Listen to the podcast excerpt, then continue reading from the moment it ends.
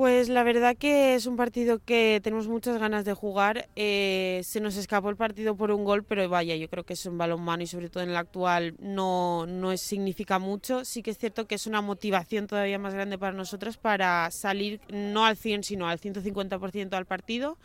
Eh, además, creo que se va a llenar el Esperanza LAC y sé que el público nos va a ayudar a conseguir pasar esta eliminatoria. ¿Con qué sensaciones os volvisteis del primer partido, sobre todo en lo que se refiere al nivel del rival? Mm, yo creo que ya mm, nos volvimos con unas sensaciones un poco amargas, pero no por el rival, sino por cómo no supimos gestionar nosotras el partido, porque yo creo que eh, si hubiésemos estado un poco más finas en ciertos aspectos de defensa y ataque, hubiésemos sacado el partido adelante. Y es más una sensación amarga por nosotras, por cómo cómo, mm, cómo jugamos nosotras. Yo creo que el rival es un rival muy duro, que no da ningún balón por perdido, que nos demostró que aunque fuese de abajo en el marcador, siempre iba a estar peleando y eso nos tiene que servir para nosotros nunca bajar los brazos. El Madeira es un equipo más técnico, más físico. ¿Cómo es el balonmano portugués? Es, no sabría si decirte más técnico o más físico, es más duro. Es un equipo que, que, es muy peleón, que no da ningún balón por perdido, puede ir eh, perdiendo de 5 que te empata el partido, que es lo que nos pasó, y no puedes bajar en ningún momento los brazos, no te puedes relajar, porque en cualquier momento la portera se pone a parar y, y nos remontan el partido. Bueno, hablabas de que se va a llenar el pabellón Esperanza la gente os suele acompañar, pero sobre todo en estos partidos donde es todo o nada, es como que hay un aliciente añadido, ¿no? ¿Qué le pedirías a la afición?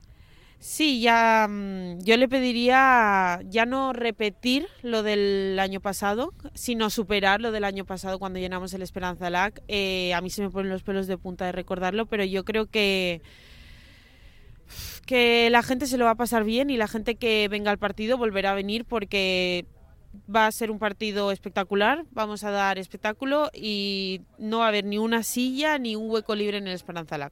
Bueno, y eh, más eh, a nivel general, ¿cómo valoras la temporada? Estáis terceras en, la, super, en la Liga Guerreras Iberdrola. El próximo martes tenéis también Copa de la Reina, partido único a domicilio. En teoría un rival que puede ser asequible, pero también es una eliminatoria con solo un encuentro. Eh, ¿Cómo valoras la temporada y cómo esperas también esas otras dos competiciones? Pues yo creo que la temporada estamos siendo en general bastante regulares. Eh, hemos conseguido sacar prácticamente todos los partidos, se nos han ido tres, si no recuerdo mal.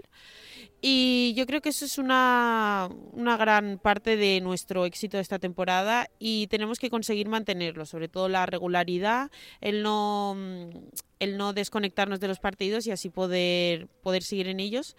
Y respecto a la Copa de la Reina, yo creo que ya el año pasado vimos que al ser partido único, jugar fuera de casa no nos podemos relajar. Es un rival que ya le hemos ganado, pero a un partido único todo puede pasar y sobre todo cuando estamos jugando a la vez tres competiciones, que estamos más cansadas, sí que es cierto que tenemos muchas jugadoras y rotamos, pero no podemos relajarnos nada y sobre todo estar al 100%.